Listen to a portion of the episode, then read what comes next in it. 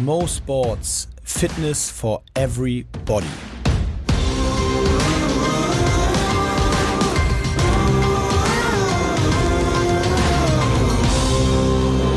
Es ist wieder soweit, eine neue Woche Mo Sports Fitness for Everybody. Mein Name ist Mo Fürste. Ich bin heute auch wieder am Start und zwar nicht alleine. Ich freue mich sehr.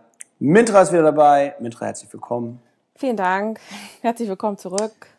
Ich hoffe, du hattest eine schöne Woche. Ja, sehr schöne Woche.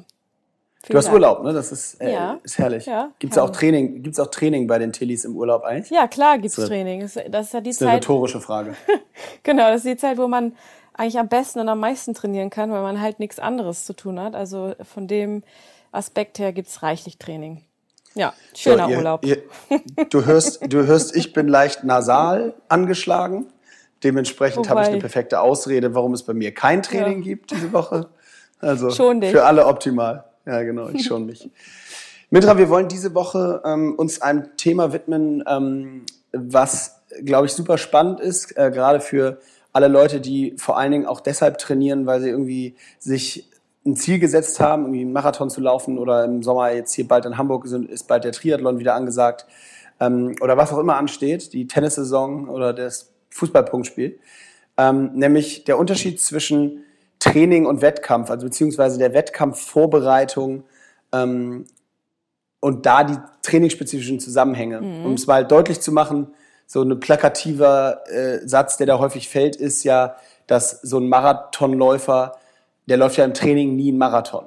Ne? So, du kannst gleich, du kannst gleich mal konkret erklären, warum das so ist.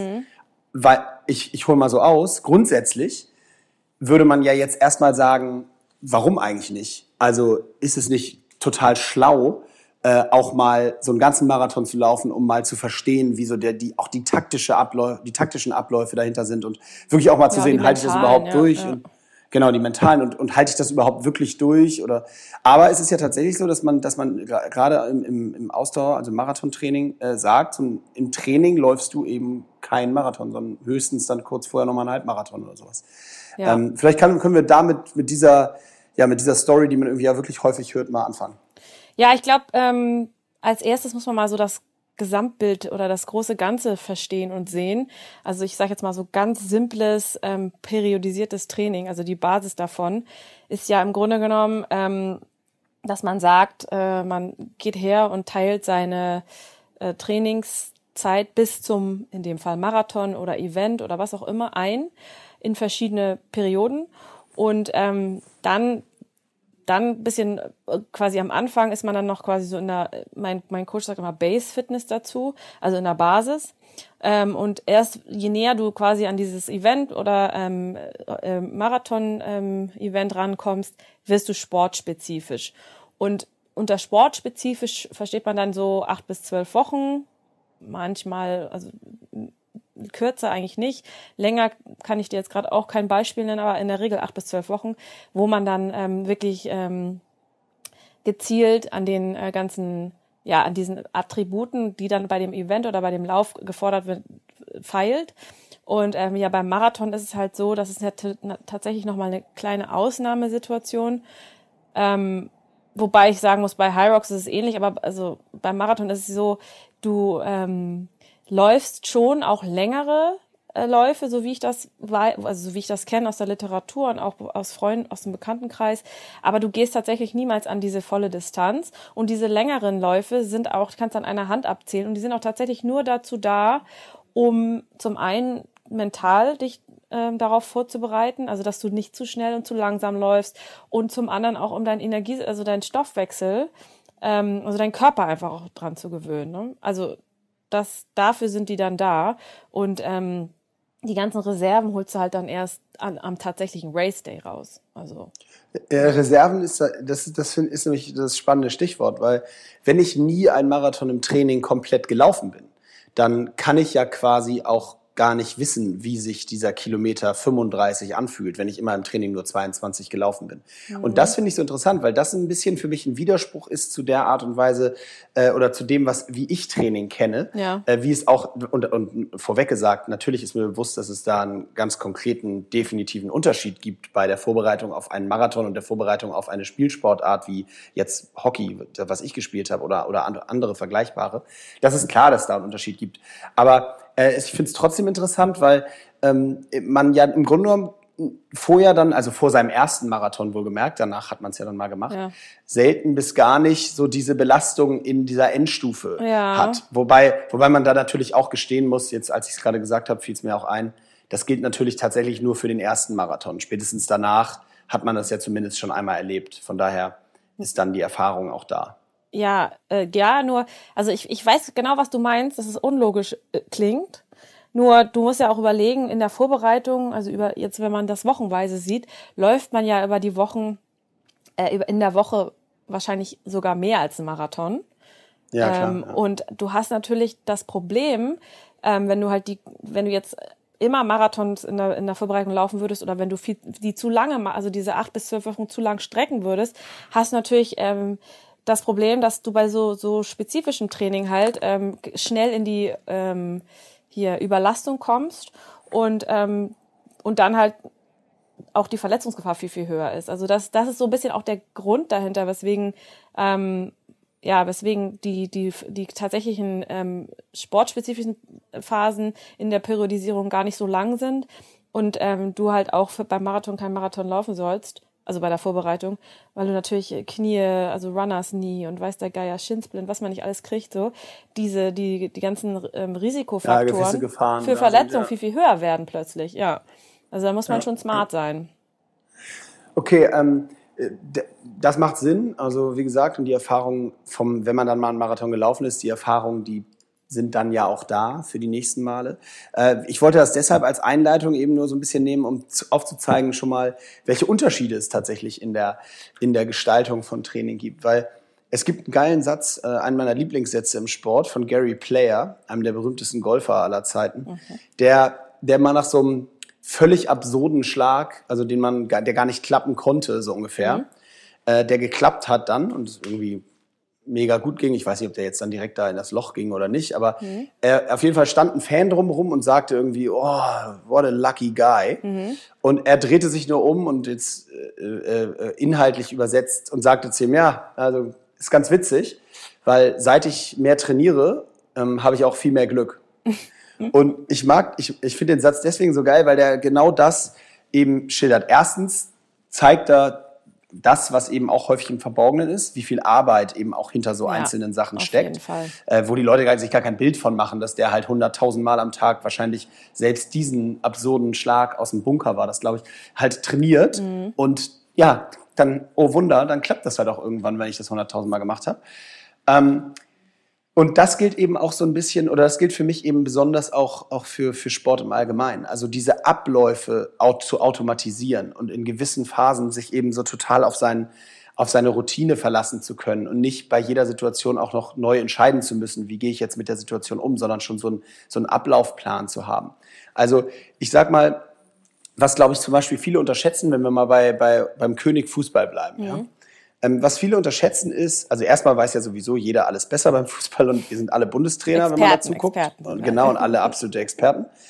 Ähm, aber wenn man dann mal ins Detail guckt, ist es schon, äh, schon spannend, auch da zu sehen, wie jemand, der, wenn jemand da im Mittelfeld den Ball bekommt und der kriegt von ein paar Seiten Druck, wie der mit dieser Situation umgeht. Das ist meistens nur ein reines, er passt den Ball direkt wieder nach hinten raus. Warum? Weil er automatisiert in seinem Ablauf drin hat, dass jede Ballannahme, jede Sekunde, die er da den Ball annimmt, theoretisch Druck von der Seite kommen kann oder von hinten. Das soll jetzt nicht zu sehr ins Detail gehen. Es geht nur darum, die Jungs haben halt das so häufig gemacht, Ja. so hunderttausend Ja. Gemacht, dass sie genau im wissen, wie Schlaf, der ja. Ablauf ist Ja. und da überhaupt nicht mehr eine Entscheidung in dem Moment fällen müssen, sondern sich komplett auf ihre Routine verlassen können. Oder nimm den Tennisspieler, der kriegt einen Ball in einer Höhe auf die Vorhand, weil der Gegenspieler zu viel Topspin benutzt hat, springt der Ball 20 Zentimeter höher ab als im Durchschnitt.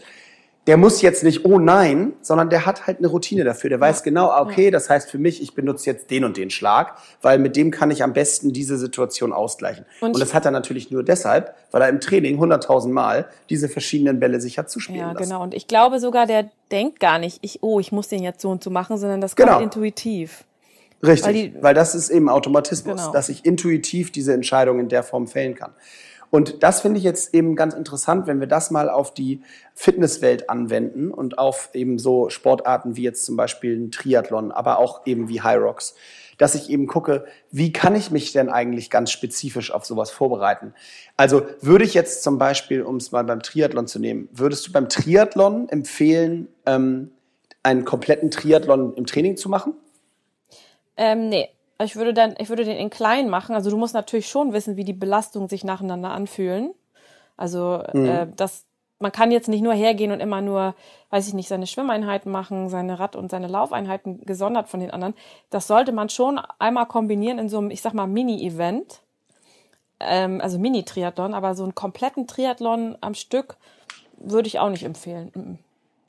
Und wenn du jetzt Hyrox nimmst, wie kannst du, wie kannst du da, da kannst du ja nicht ein Mini-Event mal eben machen. Das ist ja nicht möglich. Nee, das, das ist ja auch lustig. Also ich habe, ähm, also Jakob ähm, hat mir mal erzählt, dass er ähm, bei einer, also er war bei, bei einem Partner von uns, einem Gym-Partner. und da Also dein Mann, du mein vielleicht Mann, ja, kurz dazu sagen. Also mein Mann Jakob, Tilly, der war bei, bei einem äh, Gym-Partner von uns, von Hyrox und hat dort Mitglieder getroffen und äh, mit denen gesprochen und sich über Hyrox unterhalten. Und es war da so eine Gruppe, ähm, also so älterer Herren, also die waren echt gut dabei. Die, die waren wohl früher auch Läufer und jetzt haben sie halt in High Rocks so ihr Ding gefunden. Und die haben ihm erzählt, dass sie das ein bis zweimal die pro Woche machen. Und da ist Jakob fast hinten übergekippt. Ähm, hat gesagt, hör mal, also ich meine, was, das ist ja schön und gut, dass ihr das schafft und dass ihr so, ähm, so fit seid und das durchziehen könnt, aber irgendwann äh, meckert dann mal das Knie oder die Hüfte, sonst also auf gar keinen Fall bitte. Und ähm, genau, das, das ist ähnlich. Also ich, das, da würde ich auch nie empfehlen, das alles durchzumachen. Ich würde viel mehr hergehen und ähm, quasi, das nennt sich Density Training. Also das ist jetzt Fachsprache, aber im Grunde genommen unser EMOM-Training. Also bedeutet, EMOM steht kurz, every minute on the minute. Also dass du innerhalb von 60 Sekunden ähm, so und so viel Wiederholung schaffen musst und dir dadurch quasi ähm, selber ähm, so eine Basis legst. Also ich jetzt mache mal ein Beispiel. Beispiel Wallballs jetzt. Da wäre ich dir sehr dankbar, ja. Beispiel Wallballs. Also man soll ja ähm, oder man hat ja äh, 100 Wallballs am Ende und außer bei den Frauen, die haben 75. Also nimmst du dir entweder 100 oder 75 so als Trainingsziel und dann machst du quasi, man kann das jetzt einmal testen, also ich würde immer einen Test machen, also so ein genannter Assessment-Based Trainingsplan, also dass du testest und einen Retest machen kannst, damit du weißt, hast du dich verbessert. Ne? Also der Test wäre jetzt in diesem Fall, mach mal jetzt eine Minute lang Wallballs, all out. Und du, vorher wärmst du dich natürlich auf und so weiter. So, dann hast du jetzt, was weiß ich, 30 Wallballs gemacht, ne? In dieser Minute und dann gehst du her und ähm, sagst, okay, ich äh, das Training wird jetzt also basiert jetzt auf diesen 30 Wallballs, die ich gemacht habe, im im IMOM-Format bedeutet, ich nehme jetzt irgendeine Prozentzahl, ich sag jetzt mal irgendwas, 20 Prozent von 30 sind sechs. Sechs? So, sechs, sechs, das ist natürlich jetzt nicht so realistisch. Ich glaube, wir müssen eher 40 nehmen, aber bleiben wir mal bei diesen, bei diesen 20 Prozent. Also, das heißt, du machst sechs Wallballs pro Minute. Ne? Ist ja eigentlich easy. Das heißt, du hast sechs Wallballs, dann hast du, was weiß ich, vielleicht 45 Sekunden Pause oder 50 Sekunden Pause. Und das machst du irgendwie fünf bis acht Runden. So, die erste Runde wird wahrscheinlich ein bisschen langweilig und dann wird's halt erst in der vierten, fünften bis achten Runde interessant. So, und wenn du das dann wieder machst, das nächste Mal ähm, addierst du da, also machst du sieben Runden, sieben Wallballs pro Minute und so kannst du dich halt quasi rantasten, bis du irgendwann 10, 15 Wallballs pro Minute hast. Verstehst du das? Verstehe ich. So. Ja. Und Genau, und das, da, dann hast du, wenn du dann acht Runden machst, mal 15, bist du ja schon übers Ziel hinausgeschossen, also über 100 schon gemacht. So, das ist, die, das ist quasi das Konzept davon, von diesem Training. Und, und, wäre dann aber die Umwandlung davon, also angenommen, ich bin jetzt, mache jetzt sechs Runden A15 Wallballs in diesem Every Minute on the Minute, wie du eben geschildert hast, ja? ja? ja wäre dann die Umwandlung davon, dass ich mich so, äh, dass ich das so mache, dass ich also sechs mal 15 Wallballs wären ja 90, ja. da fehlt ja dann nicht mehr viel für den Wettkampf, dass ich dann mir vornehme, das genauso auch im Wettkampf zu machen, damit, weil ich weiß, dass ich die Belastung schaffe. Also dass ich wirklich sage 15 pro Minute und dann quasi Pause bis zur nächsten Minute ja, und dann wieder von vorne, also weil ja dann weiß ich genau, ich brauche sechs Minuten ja und plus nein. Pause. Also das, die, das, das, jetzt passieren ja zwei Dinge. Erstens weißt du, dass du 19, äh, dass du 95, äh, dass du 90 Wallballs schaffst in sechs Minuten. So, und zwar. Naja, in sechs plus Pause. Ja, ne? genau. Also das weißt du, dass du das schaffst und dass das machbar ist. Und dann ist es aber so, ähm, wenn du nämlich irgendwann 15 Wallballs in einer Minute machst, wie, die Zahlen sind total unrealistisch, hast du immer ja, okay, noch 30 klar. Sekunden Pause, so, weißt du? Mhm. Oder, oder mhm. 25, weil du dann irgendwann natürlich schneller wirst und so. Aber das, das, das könntest du so machen, ja. Du könntest, wenn du am Ende bei den Wallballs keine Luft mehr hast, da weißt du, okay, ich kann auf jeden Fall 15 am Stück machen und dann mache ich meine, meine 30 Sekunden Pause und dann geht's weiter. Aber das mhm. Ziel davon ist natürlich, dass du ähm, die Pausenzeiten immer verkürzt. Also die werden ja immer kürzer, dadurch, dass du die Wiederholungszahl verlängerst. Und dadurch kannst du natürlich dann irgendwann mehr am Stück machen. Und 15 am Stück ah, okay. ist schon echt viel. Also, ne? Das heißt, man also okay, ich verstehe. Du, das, das ist also gar nicht. Es ist also bei diesen sechs Minuten gar nicht so, dass man sechs Minuten macht plus die Pausen, sondern die Pause ist immer die Restzeit ja, der Minute. Ja, genau, genau. Ah, okay, das habe ich falsch so, verstanden. Also es geht dann tatsächlich, ich mache die, ich mache die zum Start sechs oder acht Wallballs, dann sind noch, was weiß ich, 45 Sekunden übrig ja, oder so. Ja. Die habe ich Pause und dann starte ich wieder. Ja. Also okay, in einer vollen Minute ja. sozusagen. Und okay. das, das Gute an dem Training ist halt, dass es so ähm, ja, dass du da, dass du quasi gezwungen bist, ähm, dir die Pausen selber, also du musst quasi dadurch, dass du äh, äh, dann plötzlich die Minute vorbei ist, musst du ja wieder anfangen. Und das Gute daran ist, dass wenn du jetzt ähm, deinen Anfangstest machst, deswegen mag ich auch so gern Assessment-Test, äh, Trainingspläne, die basieren auf so einem Test, weil ich in mein, ich schaffe in einer Minute vielleicht mehr, als du in einer Minute schaffst. Und trotzdem haben wir den gleichen Trainingsplan. Weißt du, wie ich meine? Ja, ja, verständlich, verständlich. Das ist gut. ja. ja. Ja. ja, ganz interessant. Das ist, ich, das ist für so, ich glaube, dass das für Fitnesssportarten tatsächlich ein schlaues Training ist, weil du dann eben auch in dem Rahmen so eine Sicherheit hast. Und das ist nämlich das, was ich immer jetzt aus den Spielsportarten kommt, äh, immer so so angenehm fand.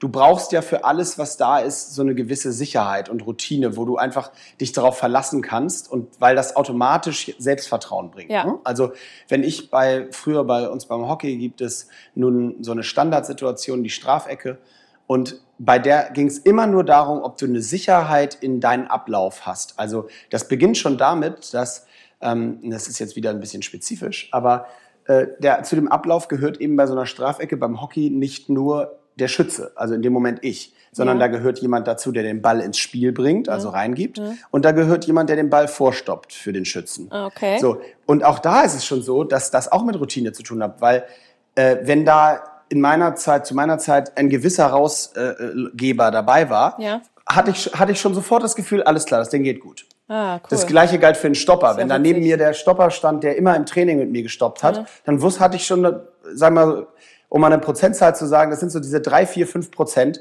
die alleine das Selbstvertrauen bringen, dass da der mein Standardstopper steht, sitzt sozusagen, der das Ding stoppt, so, weißt du? Krass. Und all diese, all diese oder Routine oder dann kommt noch dazu, wenn ich zu Hause, wenn wir zu Hause gespielt haben, Heimspiel hatten, mhm. hatte ich natürlich auch noch mal ein bisschen mehr Selbstvertrauen, Klar. weil ich auf diesem Platz halt hunderttausende mhm. von diesen Dingern geübt habe. Mhm. Auswärts war es immer ein bisschen anders, weil jeder Platz ist ein Kunstrasen mhm. ist ein bisschen unterschiedlich. Mhm, Und deswegen, ich glaube, dass diese Komponente Selbstvertrauen, dieses Thema schon, das schon mal gemacht zu haben und da so einen ja. Ablauf drin ja. zu haben, eben wahnsinnig wertvoll ist absolut, für, absolut. Für, für Training. Und auch so ein Unterschied auch, oder das ist das bisschen, was man eben in den Wettkampf mitnehmen kann. Ne?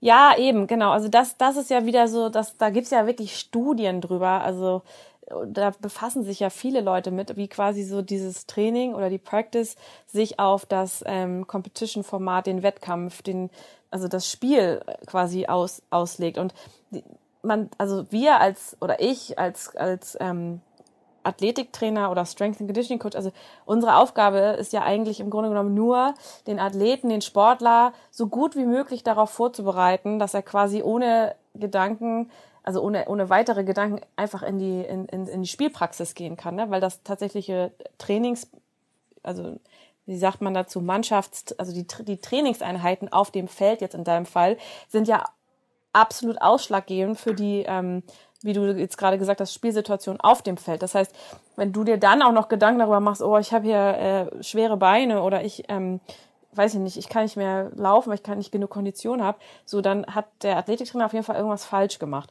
Und ich glaube, dass, dass da müssen halt, das ist wie so ein Zahnrad, da greifen halt ganz viele Zahnräder ineinander, so dass man quasi sagen muss, das muss passen, das muss passen und das muss passen. Und dann hat man da so ein, ja, wenn du willst, so eine, so eine ideale Voraussetzung, weil dann gibt's ja immer noch äh, was ist ich, unvorhersehbare, also ne, das ist ja immer so, diese Klar. Faktor X. Aber wenn du alle, alle deine Hausaufgaben gemacht hast, dann ist der Faktor X vielleicht leichter zu handeln und ähm, ja, wirft dich nicht so schnell ja, genau. aus der Bahn. Ne? Ich, und ich würde sogar noch weitergehen. Äh, es ist nämlich so, dass also ein, ein äh, der Peter Neururer, bekannter Fußballtrainer, dem habe ich mal eine echt lange Diskussion dazu geführt. Mhm. Der sagte zu mir, ja, elf, ich lasse nie Elfmeter trainieren weil Elfmeter kann man nicht trainieren. Das ist mhm. so, da brauche ich, die können alle schießen mhm. aus Elfmetern und in dem Moment, äh, man kann diesen, diese Drucksituation nicht trainieren. Die müssen in dem Moment sich da hinstellen und das Selbstvertrauen haben, den Ball reinzuschießen. Und wir haben echt lange darüber diskutiert, weil ja. ich das halt komplett anders sehe. Ja. Ich bin ich der festen Überzeugung. So nee, ich bin der festen, ja, ich bin der festen Überzeugung, dass du ähm, diese Elfmeter sehr wohl äh, trainieren kannst. Erstens, ist es so, dass wenn man im Training einen Elfmeter, bei uns waren es sieben Meter, schießt, ist immer ein bisschen Druck dabei. Auch ja, wenn klar. man so tut, als wenn keiner da ist. Ich schieße vor meiner gesamten Mannschaft ja. in so einem Trainingsspiel gegen den Torwart. Und natürlich hängt davon jetzt nicht das, die Welt ab, aber man geht da immer ein bisschen angespannt ran und versucht, das Ding irgendwie reinzuhauen. Mhm. So, da, da, darüber hinaus ist, kommt noch dazu, dass ich natürlich, und ich habe ich zum Beispiel ganz viel gemacht, sieben Meter sogar ohne Torwart geschossen habe und dann einfach mir vorgenommen habe, so, ich will das Ding jetzt zehnmal in Folge links oben genau in den Giebel reinknallen. Mhm. Ist doch klar, wenn, ich, wenn mir das achtmal von den zehnmal gelingt, dann stelle ich mich doch hin und sage beim nächsten Mal, wenn der Torwart dabei ist, oh, muss er erstmal halten. Ich habe da ein Selbstvertrauen, ja, dass ich das Ding da oben klar. reinkriege. Und ich glaube, dass auch selbst diese Automatismen eben hundertprozentig trainierbar sind, dass du ein Selbstvertrauen, und es hat am Ende des Tages alles mit Mentalen zu tun, was wir neulich schon mal hatten, als wir die Kopfkino-Folge gemacht ja. haben. Du brauchst eben diese Selbst, dieses Selbstbewusstsein, in den entscheidenden Momenten ja. performen zu können. Und das kannst du nur haben, wenn du diese Abläufe im Training trainiert hast, sonst geht's nicht. Genau, und wenn du weißt, dass du es kannst, so, ne? Also genau. Wenn ich die Sicherheit habe, dass ich das Ding eben da reinschießen kann, dann ist mir doch egal, ob der Trainer, äh, ob der äh, Torwart dabei ist oder nicht. Und natürlich ist es auch nochmal ein Unterschied, äh, wenn, ob da jetzt 20, 30.000 Leute im Stadion sitzen, das ist ja auch keine Frage. Das kannst du nicht simulieren. Aber du kannst eben alles andere simulieren und du kannst zumindest in die Richtung Druck aufbauen und mal versuchen, das zu, zu üben. Natürlich kannst du nicht den Spieler darauf vorbereiten, dass da jetzt dann noch 30.000 Leute zusätzlich sitzen. Aber das muss man dann eben wieder mit mentalem Training und Vorbereitung auf diese Situation vorbereiten, dass einen das dann eben in der Situation nicht so wahnsinnig doll aus der, äh, aus, aus dem aus dem Konzept wirft. Und das ne? hast du ihm so gesagt, oder? Und was hat er dann gesagt? Ja, ja. Daraufhin? Ja, nee, er hat da einfach an der Stelle weitestgehend widersprochen und gesagt, er glaubt, dass die alle Fußball spielen können und alle aus elf Metern den Ball aufs Tor kicken können. Mhm. Und in dem Moment braucht er die Leute, die die Eier in der Hose haben, zu sagen, ich schieße den rein. So. Interessant. Ähm, genau, ja, also ich will da jetzt auch, auch gar nicht widersprechen. Ähm, ich will nur sagen, dass ich da eine andere Meinung zu habe. Und ich glaube, dass das, äh, dass das Sinn macht, durchaus Sinn macht, dass das zu üben. Beziehungsweise, ich will es nicht nur meine Meinung, sondern ich kann es zu 100 Prozent aus eigener Erfahrung sagen, dass es zumindest mal für meine Sportart gesprochen so ist und dass es mir wahnsinnig geholfen hat, ähm, diese Standardsituation in der Form eben sehr, sehr, sehr häufig äh, zu trainieren. Und ich habe, glaube ich, auch deshalb da wirklich eine sehr, sehr gute Quote in meiner Karriere gehabt, weil ich das eben wirklich teilweise bis zum Umfallen ähm, mhm. noch mit, mit einem Mannschaftskollegen von mir nach dem Training noch mal 15 Minuten nur zu zweit ohne Torwart, immer nur darauf, wer besser in den Winkel schießt. Mhm. Ja, ist doch ist lustig, ist ein kleines Spielchen. Äh, Gewinner hat, hat dem anderen einen Drink im Clubhaus bezahlt, aber es ging darum eben, oder nee, er hat ihn bekommen natürlich, aber es ging eben darum, sich gegenseitig da zu betteln und diese Abläufe zu optimieren und das, das haben wir dann auf spielerische Art und Weise so gemacht und ich glaube, dass das schlau ist. Ja. Glaube ich auch. Ähm, gehen wir noch mal so ein bisschen in, in äh, die, den, den Wettkampfmodus rein. Also, weil die Frage, glaube ich, die ja, oder nicht Frage, sondern es gibt ja so diesen Begriff Trainingsweltmeister. Ne? Mhm.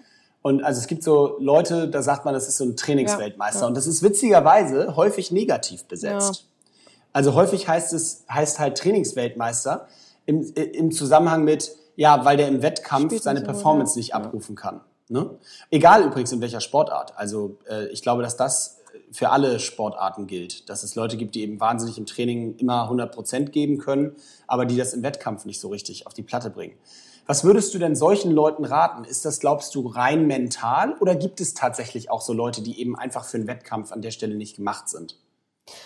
Hm, ich glaube, das ist so ein bisschen wie diese ähm, ja, Prüfungsangst, die auch viele haben. Also. Äh, das, das, das, das, also das so ist das zumindest, habe ich das so ein bisschen erlebt. Ähm, die die, also dass die, die Trainingsweltmeister, also es ist wirklich ein gemeines Wort, aber die, die auf jeden Fall gut im Training sind und sich da viel Mühe geben und äh, machen und tun ähm, und wahrscheinlich auch da so ein bisschen kompensieren, ähm, die kriegen dann plötzlich Kopfkino so ein bisschen auf, auf, auf dem Eis oder was weiß ich wo in der Spielsituation.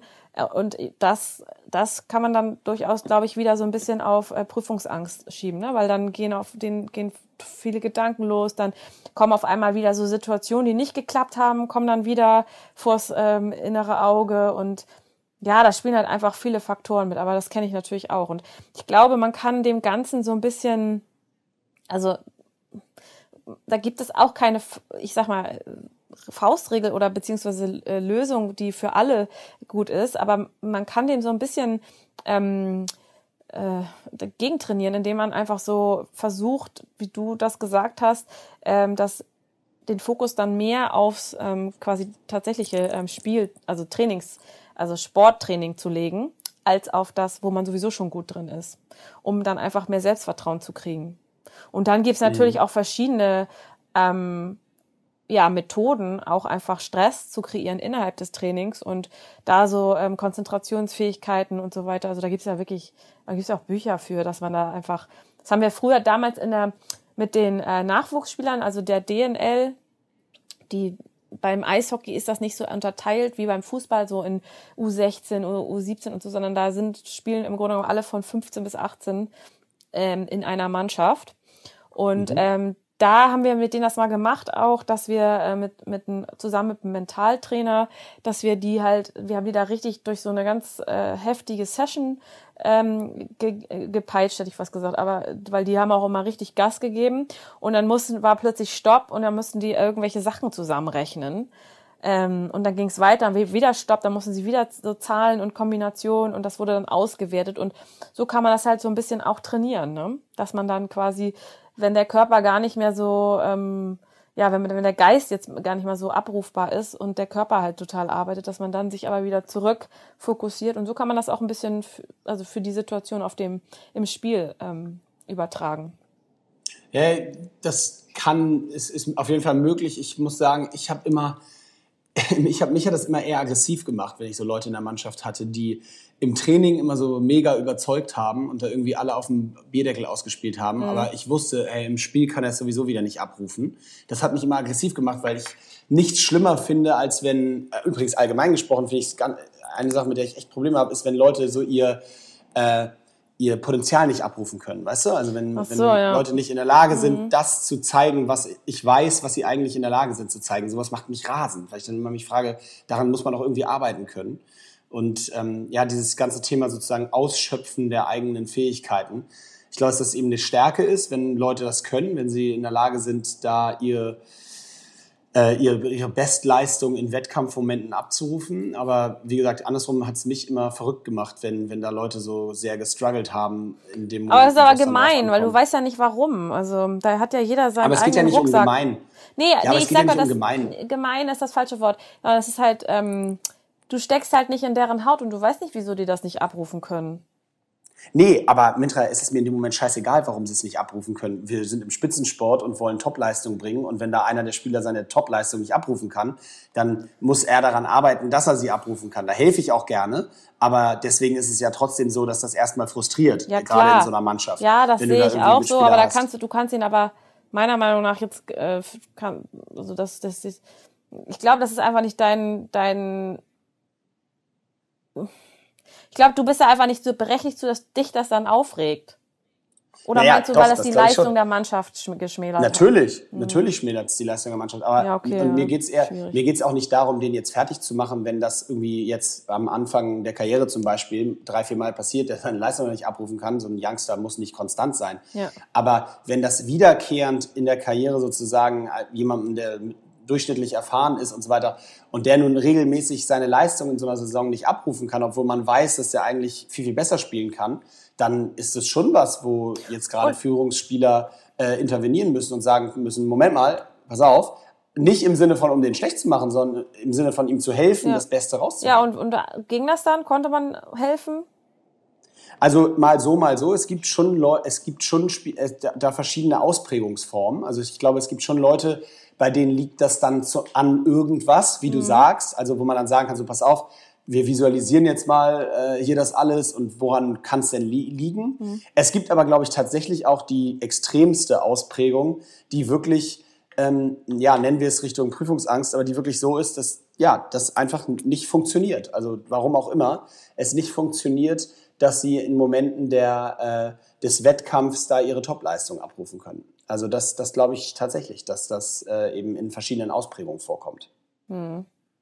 So, aber am Ende hat es alles natürlich auch mit Mentalem zu tun. Ne? Das ist ja, ist ja auch klar, Ja. dass äh, da fehlt dann eben irgendeine Form von, von Selbstsicherheit oder von Vorstellungskraft, dass man das, was man da im Training schafft, auch im Spiel oder in, meiner, in meinem Fall jetzt im Spiel schafft. Ähm, ich glaube, dass zum Beispiel, ich habe es jetzt noch, ich habe noch nie gehört, dass jemand äh, im Training immer 100 Meter Weltrekord läuft, aber äh, beim 100 Meter Wettkampf, also dann bei Weltmeisterschaften oder so, äh, nie unter 10, 10 Sekunden läuft. Weißt du, also das stelle ich mir da schwieriger vor. Wenn du da in der Lage bist, ähm, unter 10 Sekunden zu laufen, dann wirst du das wahrscheinlich auch im Wettkampfmoment schaffen. So, ne? Ja. Und ähm, oder oder ich habe auch noch nicht von ja, einem Stab, habe auch noch nicht von einem Stabhochspringer gehört, der regelmäßig die sechs Meter knackt äh, im Training, aber im Wettkampf nie. Also Mhm. wird es wahrscheinlich auch geben, so ein Beispiel, aber äh, ja, ich glaube, es ist äh, in, in Mannschaftssportarten immer noch ein bisschen schwieriger, äh, da, dass Das da alle ich wirklich auch, ja. gleichzeitig ihre Topleistung bringen. Ne? Ja. Ja, mein alter, also ein alter ähm, Arbeitskollege, ich weiß gesagt, Trainerkollege, der ähm, Gerrit Kieferstein, Shoutout an Gerrit an dieser Stelle, der hat das Freshness genannt. Also wie fresh du am Tag bist. Hast du gut geschlafen, also am, am Tra ähm, Spieltag, ne? Hast du gut geschlafen? Ähm, also das wirkt sich natürlich extrem aus, wenn du jetzt bei dir vielleicht nicht, aber bei anderen, ne, die sonst, die das nicht gewohnt sind, die ja nicht so eine spezielle Beziehung zu haben mit der Nacht vorher, dann Ja, was wir letztes Mal hatten. Ja, genau. Mal. dann ähm, ähm, wie, wie war deine, wie, also wie ist deine Ernährung, wie sieht dein Stoffwechsel aus? Also man hat ja tatsächlich auch so Phasen, durch ähm, Stoffwechselphasen, die man läuft. Also das alles, bist du jetzt quasi 100 Prozent, bist du 100 Prozent fresh oder nur 80 Prozent? Das wirkt sich natürlich auch auf deine Leistung aus, ne, an dem Wettkampftag. Also Ja, hundertprozentig. Und das ist eben viel einfacher zu kontrollieren, wenn du alleine bist, Ja. also Einzelsportler Ja. bist, als wenn du das 16 Mal kontrollieren musst. Allerdings ist es eben auch so, dass wie in dem Fall, den du eben nochmal angesprochen hattest, wo ich gesagt hatte neulich mal in der Folge, dass ich vor so speziellen Wettkämpfen eben kaum geschlafen habe, das ist eben auch einfacher zu kompensieren. Also wenn wir 16 Mann sind, wenn ich dann nur die Nacht nicht so gut geschlafen habe, wenn alle anderen 15 gut geschlafen haben, dann ist das in dem Fall nicht mehr ganz so dramatisch. Schlimmer wäre, wenn alle die ganze Nacht nicht geschlafen hätten. Ähm, aber eben im Einzelsport ist das eben deutlich einfacher, einfach zu kontrollieren und auch kompensieren, dass ich da wirklich komplett mich auf mich fokussiere und eben das beste, meine beste Pre-Game-Routine raushole. Auch das übrigens ja wieder ein entscheidender Faktor, ne? Dass Leute eben sich wirklich so diesen Ablauf vor Ja. dem Wettkampf, Ja. den so gestalten, dass sie dieses Selbstvertrauen mitnehmen, um all das, was sie im Training eben trainiert haben, dann auch wirklich in den, in den Wettkampf mit reinzunehmen. Das ist, glaube ich, auch nochmal ein wichtiger Punkt. Ja, das würde mich auch mal interessieren an dieser Stelle an unsere Hörer. Also äh, habt ihr Routinen? Also wenn ja, we- welche Routinen? Das interessiert mich tatsächlich sehr. Und dann auch, welche Erfahrungen unsere Hörer so gemacht haben, ne? Mit, ähm, ich sag mal, ja, Wettkampfvorbereitung, beziehungsweise dann tatsächlich im, Ge- also Practice ähm, versus Competition oder Training versus Wettkampf, ähm, wie da die Unterschiede waren und ob, also es würde mich tatsächlich mal so ein bisschen feedbackmäßig interessieren. Ja, sehr interessant. So gerade so, was macht ihr vor Wett wichtigen Ja. Wettkämpfen? Fangt ihr an, äh, irgendwie äh, zu duschen eine Stunde vom Ja. Wettkampf und, und dann linker Fuß Schuh anziehen und rechter oder was sind so die typischen Routinen? Äh, super interessant, auf Ja. jeden Fall. Also ich Ja. glaube, wir haben einen ganz guten äh, Überblick ähm, uns selber verschafft zum Thema Training und Vorbereitung auf Wettkämpfe. Ja, denke ich Ähm, auch. Wir, ich glaube, wir werden uns gerade mit diesem Thema Mentalen in der Zukunft noch häufiger mal beschäftigen, weil äh, ich schon feststelle in fast jedem Gespräch, was wir haben, dass äh, dieses Mentale eine ganz wesentliche Rolle bei allen Dingen spielt, die wir eigentlich hier diskutieren. Das stimmt. Das, Ähm, jetzt, wo du's super sagst, interessant. Wie so ein roter Und Faden. übrigens, ja, genau. Und übrigens, um das, um nochmal einen so einen letzten Punkt aufzugabeln ähm, und gar nicht, äh, und da so ein bisschen vielleicht dich auch nochmal zu kitzeln, also das ist gar nicht, gar nicht äh, böse gemeint, sondern nur wirklich eine Feststellung von mir. Weil ich habe gerade bei Frauen das Gefühl, dass dieses Thema Wettkampf und Training doch noch einen wesentlichen Unterschied macht. Also ich habe nur mal um ein Beispiel zu nennen. Okay. Ähm, meine Frau trainiert wahnsinnig viel und ist echt richtig fit und gibt Vollgas. Aber die würde, die hat in so einem Wettkampf, äh, also wenn, so, äh, wenn die schon an so, so Wettkampf denkt vom Prinzip, Ja. dann redet sie sich schon ein, dass sie das da in keiner Form jemals abrufen könnte. Also es hat auch so ein bisschen was mit Selbstvertrauen überhaupt schon sich der Challenge, Challenge zu stellen zu tun. Und wenn wir ehrlich sind, wenn wir uns jetzt angucken, ähm, äh, wenn wir uns jetzt bei Rocks die Teilnahmestruktur angucken, Ja. dann stellen wir schon auch fest, dass grundsätzlich erstmal deutlich mehr Männer mitmachen, ähm, die sich eben erstmal so einer Challenge stellen. Ja, aber Moment, wir haben das doch, das hat sich doch, ähm, hat sich das nicht komplett gedreht. Wir sind doch Nee. jetzt, äh, wir haben doch so mit mehr Männern angefangen und jetzt sind wir doch fast gleich, dachte ich. Nicht? Ja. Nee, nicht ganz, okay. aber auf jeden Fall ist es so, dass auf jeden Fall, also die Frauen finishen ja auch alle. Das ist ja eher das Spannende. Dass Genau. Die, die antreten, das ist ja das, das ist eigentlich die, die, die Quintessenz, die ich jetzt nochmal zum Abschluss droppen wollte. Das ist ja das Witzige bei uns. Wir haben eben tatsächlich, also, also doch deutlich mehr Männer, die mitmachen, aber alle Frauen, die teilnehmen, die, die kommen durch. Ja. Und da muss ich, das, das finde ich immer so, das finde ich fast schon so schade, dass sich da nicht noch viel mehr äh, sozusagen trauen, auch der Challenge äh, da an der Stelle zu stellen, weil ich meine, ich, wir, sehen, wir sehen ja nun jeden Tag in den Studios, unseren Partnerstudios oder wo wir uns aufhalten, wie fit da äh, die Mädels Das allgemein stimmt, das sind. stimmt. Und die Quote an Teilnehmern, die sich dann der Challenge aber an der Stelle stellen, ist im Vergleich zu den Männern eben noch deutlich geringer. Und das, das war so ein echt so nochmal so eine kleine Provokation an alle Ladies da draußen, zu sagen, ey, traut euch, ihr seid fit, ihr macht da euren Kram und den macht ihr gut. Und ähm, warum nicht mal in so einer Challenge sich stellen und mal wirklich auch vergleichbar zeigen können, was man kann. Man muss wirklich keine Angst vor so Wettkämpfen haben. Man macht sie am Ende sowieso nur für sich selber Das und ähm, äh, hat dann seine Zeit. Und wenn ich einen Marathon laufe, dann laufe ich den ja. Ist zwar cool, dass da irgendwie 400.000 Leute an der Strecke stehen, aber am Ende des Tages im, im Ziel geht's doch nur um mich. Mhm. Und, und das ist, das da glaube ich sind das, das ist schon so ein, nochmal so ein Selbstbewusstseinsding, glaube ich, zwischen Männern und Frauen, wo was Männer einfach erleichtert Mhm. Da habe ich fällt. aber auch mal, da habe ich mir hier right back at ya. Also die Männer, kann ich dir genau sagen, warum die, warum die Quote bei, also die ähm, Abbruchquote höher ist, weil die sich leider in der falschen Kategorie anmelden oder in der falschen Division. Die meisten Männer, die sich Pro anmelden oder viele, die dann, das, die gehören eigentlich nicht in Pro, sondern sind in der ähm, normalen High Rocks Men Division. Ja klar, Also, aber das ist ja Männer wieder ein anderes Thema. draußen. Da sind wir wieder beim, da sind wir wieder beim Problem der Männer, die sich dann eben eher zur Überschätzung neigen, äh, ne? keine Frage. Äh, aber immerhin sind sie erstmal dabei. Mhm. So, das, und dann machen sie beim nächsten Mal eben in ihrer Kategorie. Ich glaube, es So. wäre auch nochmal ein interessanter Podcast. Also warum Männer sich bei Pro anmelden, wenn sie eigentlich in die normale und warum Frauen sich zu wenig anmelden. Das können wir ja nochmal können wir noch Da mal sammeln wir nochmal. Daten, sammeln wir noch mal Daten zu und dann melden wir uns zu dem Thema zurück. Mitra, vielen Dank. Ja. Ich wünsche dir noch einen schönen Urlaub. Ich hoffe, Vielen du kannst Dank. ihn genießen. Ja, werde ich Und tun. wir hören uns spätestens nächste Woche wieder. Das für mir gute Besserung, ne? Das, vielen Dank. Das war Mo Sports für diese Woche. Schön, dass ihr dabei wart. Haut rein. Bis bald. Ciao. Peace out.